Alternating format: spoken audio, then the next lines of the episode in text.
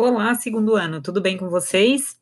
Bom, estou passando aqui para explicar as atividades do roteiro dessa semana, porque alguns me procuraram e ainda estão com dúvidas. Bom, é, as atividades dessa semana, dessa quinzena, né? Primeiro esclarecendo para vocês, elas não, elas não vão valer nota nesse primeiro momento. Elas são atividades de atividades de sondagem e a ideia aqui é eu entender um pouquinho como que está o conhecimento de vocês a respeito de alguns temas é, mais gerais da geografia e também como está a leitura e interpretação de vocês é, com relação à imagem, a, com relação a alguns textos. Então, a ideia é eu entender aonde vocês estão, como que está esse processo de aprendizado de vocês, tendo em vista que o ano de 2020 foi bastante complexo, então eu preciso entender aonde cada um está. É, e deixar todos aí na mesma página para a gente conseguir seguir adiante e ter um bom ano agora em 2021.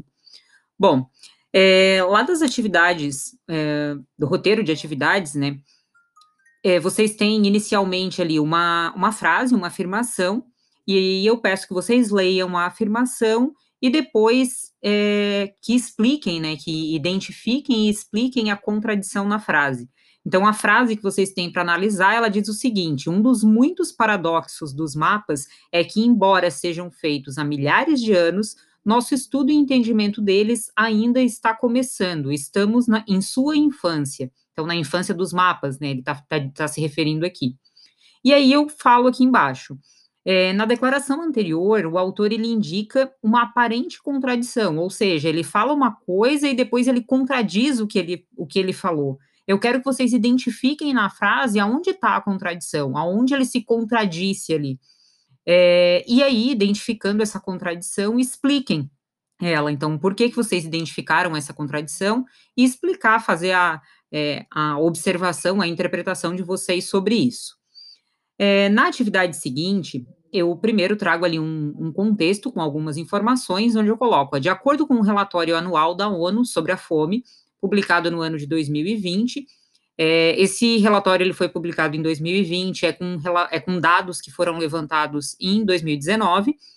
Então, de acordo com esse, com esse relatório, 690 milhões de pessoas estavam em situação de fome no ano de 2019, número que corresponde a cerca de 8,9% da população mundial.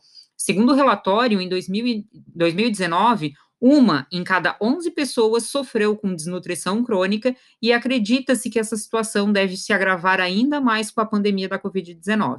E ali eu coloquei o site de onde eu tirei essas informações, que vocês, se quiserem ler mais sobre esse relatório anual da fome, vocês podem estar acessando esse site. Bom, é, na questão eu coloco o seguinte: nosso mundo ele mostra-se como um lugar de contradições e desigualdades. Faça a leitura da charge do cartunista é, Arionauro, e que daí tá ali embaixo, eu coloquei até umas informações sobre o cartunista, contando um pouquinho a história dele, e eu pedi que vocês escrevam sobre essas contradições e desigualdades. Isso vocês vão se basear naquela é, texto ali de contextualização e na imagem que eu trago ali, na charge, refletindo sobre quais seriam as possibilidades viáveis para equilibrar essa balança. Então, a partir do texto e dessa imagem que vocês têm aqui, dessa charge, vocês vão ter que falar sobre essas contradições e desigualdades na nossa sociedade, no nosso mundo atual, e apontar e, e sugerir é, o que, que seria possível fazer para resolver um pouco disso, para mitigar, diminuir essas desigualdades.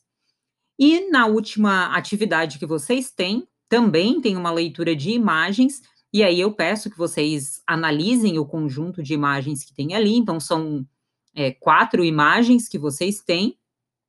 E aí eu coloquei ali o seguinte: a globalização como um processo de aprofundamento da integração econômica, social, cultural e de comunicação entre os países trouxe vantagens ou desvantagens para a população mundial em geral?